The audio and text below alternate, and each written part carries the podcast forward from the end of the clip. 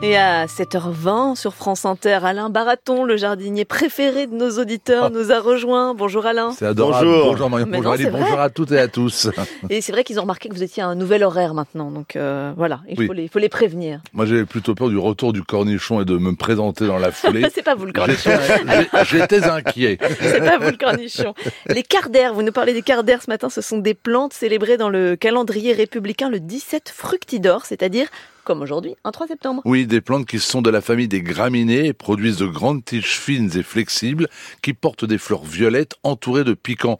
Pour faire au plus simple, elles ressemblent comme deux gouttes d'eau au chardon. Et il existe une grande diversité de cardères comme celle appelée euh, cabaret des oiseaux. Oui, très joli nom qui est d'ailleurs justifié pour la jointure de ses feuilles qui permet à l'eau de pluie d'y stagner et d'offrir aux oiseaux, surtout en période de sécheresse, de quoi se désaltérer. Alors il y a un autre quart d'air qui est désigné chardon à bonnetier. Jusqu'à la fin du 19e siècle, cette plante était là encore cultivée pour ses piquants. On fabriquait avec des grands peignes qui servaient à démêler la laine avant d'en faire des vêtements. C'est pour cette application que les révolutionnaires l'ont inscrite dans le calendrier où le nom des saints catholiques est remplacé par tout ce qui symbolise au mieux la nature et les saisons. Merci Alain. Alors les questions des auditeurs évidemment. Jean-Sylvain vous demande aujourd'hui comment supprimer et supprimer durablement le liseron dans un massif de rosiers. Oh, je ne peux plus malheureusement vous expliquer mon truc préféré autrefois, quand il y avait encore quelques produits toxiques. Je vous explique. Oh, vous preniez un désherbant épouvantable, mais vous le mettiez dans une petite coupelle. Vous, vous attrapiez délicatement les tiges du liseron, vous laissiez tremper une feuille dans la petite coupelle dont je viens de vous parler. Le produit était absorbé par la plante, la plante mourait. Vous retiriez la coupelle, ce qui vous permettait d'avoir tué une plante sans avoir mis une goutte de produit dans la terre. On ne peut plus maintenant utiliser les produits dits phytosanitaires. Alors que faire ah L'huile de coude, les gants, parce que les rosiers, c'est pas de coude. Oui, tout à fait.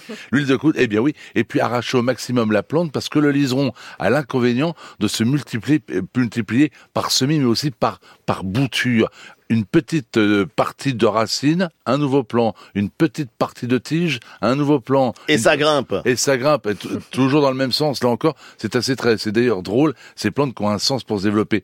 Donc, ce qu'il faut, c'est ne pas attendre d'être envahi et arracher sitôt vu le, le lison développé. Merci du conseil. Autre question, celle d'Edgar, euh, qui vous dit qu'il a planté le long d'une rivière des arômes à feuilles de bananier, mais ils ne fleurissent pas. Pourquoi Logique, l'arôme bananier, on le reconnaît, il a des fleurs, des fleurs jaunes, qui ne sont en fait pas des fleurs, rentrons pas dans le détail, c'est une sorte de pétale d'où émerge un spadis.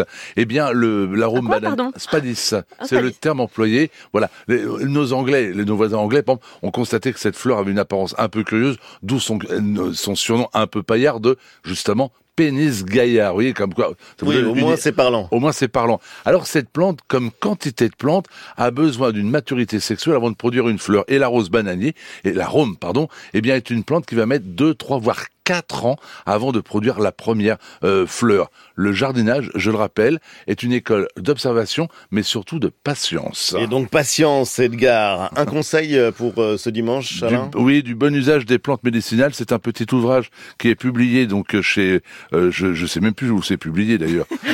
on l'indiquera sur le site. On l'indiquera sur le web. Voilà, c'est un, un, petit mini-guide. C'est publié chez Ulmer. Ça permet d'avoir justement quelques pages. Et eh bien toutes les plantes qui soignent. Donc c'est Ulmer, du bon usage des plantes Merci du conseil merci Alain et à la semaine prochaine. C'était la main verte.